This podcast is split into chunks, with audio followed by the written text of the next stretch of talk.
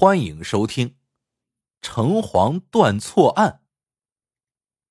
宋朝时，浙东有个名叫盛县的小县城，城中有一座城隍庙，庙里的城隍老爷特别灵验，颇受百姓的尊崇。这一天，城隍出巡回府，不觉大吃一惊，只见庙门大开，香烛散乱，自己的金身。和判官、小卒的塑像横竖交错，狼藉一地。墙上还被题了一首诗。他走上前一看，只见上面写道：“尊兄是非颠倒颠，枉作狐乙冠金冕。今朝折得蟾宫枝，毁你金身还我天。”新榜进士，本县正堂御史林。躲在一旁的判官和小鬼见城隍回来了，纷纷出来哭诉：“老爷，这新任县令好生无礼！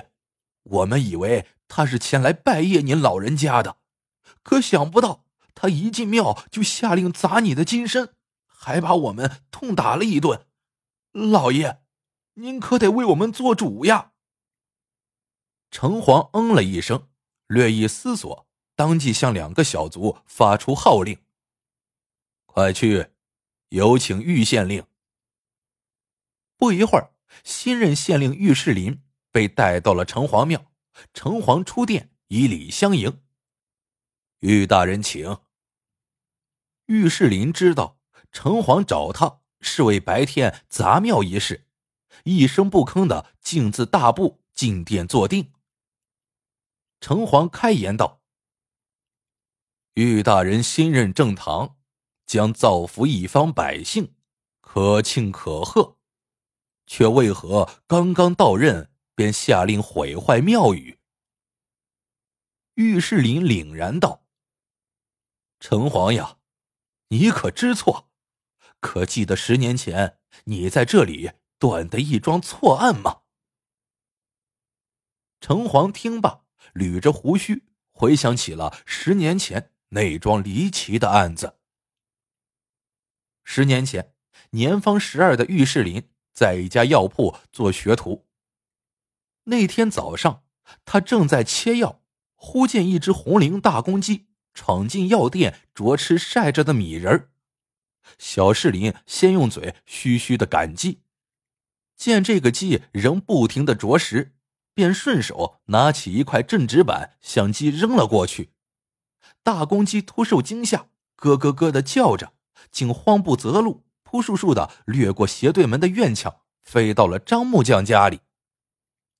小士林好奇，睁眼望去，只见张木匠的妻子抓了鸡，一刀把鸡杀了，然后去厨房里稍稍吃掉了，把小士林看的是目瞪口呆。这只大公鸡是街坊李三娘的。李三娘到了晚上找不到鸡，呼天喊地的大哭起来。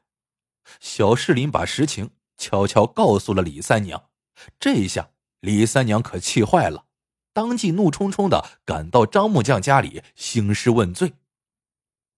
张木匠刚从外面干活回家，听李三娘说自己婆娘偷吃了他的鸡，一气之下举起钢斧抓住妻子的头发，怒喝。穷要穷的有志气，谁叫你偷鸡摸狗？我一斧头结果了你。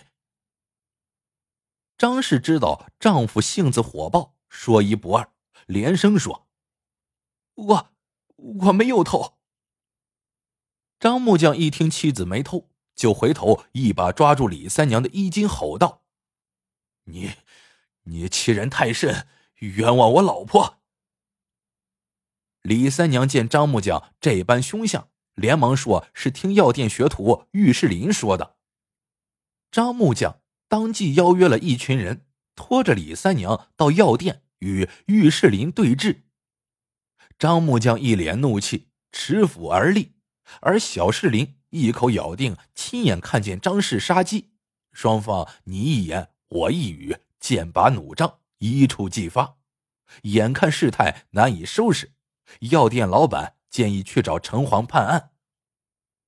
众人簇拥着来到了城隍庙，张木匠、木匠的妻子玉世林三人跪在殿前。张木匠粗声粗气的道：“我老婆若是偷鸡吃肉，我便杀妻以正家规。”说着，便让妻子在城隍庙前发誓。张氏说：“我若偷吃李家之鸡，神明罚我站不起来。”玉世林听了张氏之言，也随口发誓：“倘若我胡乱诽谤张氏，那我从此就站不起来。”说毕，三人都等待着城隍发落。一会儿，张氏站起身来，安然无恙，而玉世林顿时觉得双脚麻木，重不可抬，一时站不起身来。张木匠嘿嘿一笑。果然是这小子满口胡言。说罢，朝着玉世林哼了一声，与众人说笑着走出殿去。等他们走后，小世林才能起身。他不由大喝一声：“城隍呀，城隍，你是非颠倒，黑白混淆！我，我走。”次日，玉世林当即别离故土，远走他乡，发奋读书。十年寒窗，高中进士，受了金印。说来也巧，待玉世林衣锦还乡，当时圣县县令之位正好暂缺，他便走马上任，做了县令。城隍回忆到此，不由哈哈一笑：“玉县令啊，做官难，难做官。你是阳间一官，我为阴间一宰。”然而断案之理相同，大小之欲必察于情。当日我断案之时，并不明察。我明明知道你是对的，那鸡的确是张氏吃了。但是我仔细一想，特地错判此案，罚你站不起来。玉世林一听，得知自己当年居然是被冤枉的。不由又惊又怒。这是为何？你今天必须讲出个让我信服的道理来。当时张氏跪在我面前时，暗暗向我祷告，说是一时嘴馋吃了李三娘的鸡，要我念他腹中尚有三个月大的胎儿，饶他娘儿俩性命。我仔细查看。发现张氏确有身孕，我若依时而断，木匠手起刀落，两条性命都将成为刀下之鬼。我于心何忍？与你又有何异？所以我特地错判，其实是为了成全两条生命啊！玉世林大吃一惊。啊，还有此事？城隍点点头，又说道：“玉大人，当时你负气出走，发奋读书，我觉得我有愧于你，便时时在阴处照拂你。如今九九归一，你金榜题名，张家男儿长成，错断一桩案，倒落得两家都兴旺，岂不是好事一桩？”玉世林听了，幡然醒悟，当即向城隍赔礼。原来如此，蒙城隍赐教，晚辈茅塞顿开，请原谅晚辈的无礼，择日定为你重塑金身，重修庙宇。第二天一早，玉世林惦记着重修庙宇之事，刚走出县衙，只见两鬓染霜的张木匠。颤巍巍的领着妻儿守在了门口，一见他，三人当即齐刷刷的跪了下去。张木匠泪如雨下：“玉，玉大人，您还记得当年那个蛮不讲理的张木匠吗？那就是草民我呀！都怪我当时一时糊涂，这些年来让您蒙受了那等冤屈，我……”我是一个罪人呐！说着唤过儿子：“快，快拜谢你的救命恩人！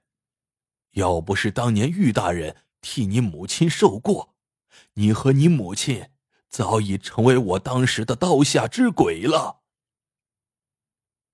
玉世林抬头一看，不由愣住了。这男孩不就是自己的贴身随从张可吗？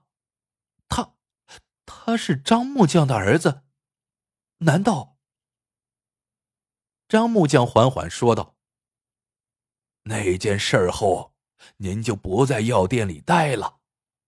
我思前想后，总觉得哪里不对，但总是百思不得其解。”一天夜里，城隍爷托梦于我，我这才知道事情原委。当得知大人您来此上任后，为报答大人当年之恩，我特地打通关节，送小儿到您府上供您使唤，这样多少可减轻一点我当年种下的罪孽。原来如此，尉世林。不禁百感交集，上前一步扶起了张木匠。不久，尉世林便重修城隍庙，重塑城隍金身。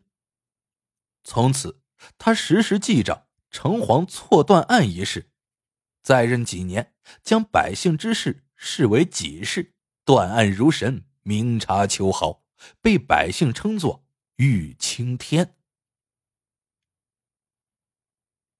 好了，这个故事到这里就结束了。喜欢的朋友们记得点赞、评论、收藏，感谢您的收听，我们下个故事见。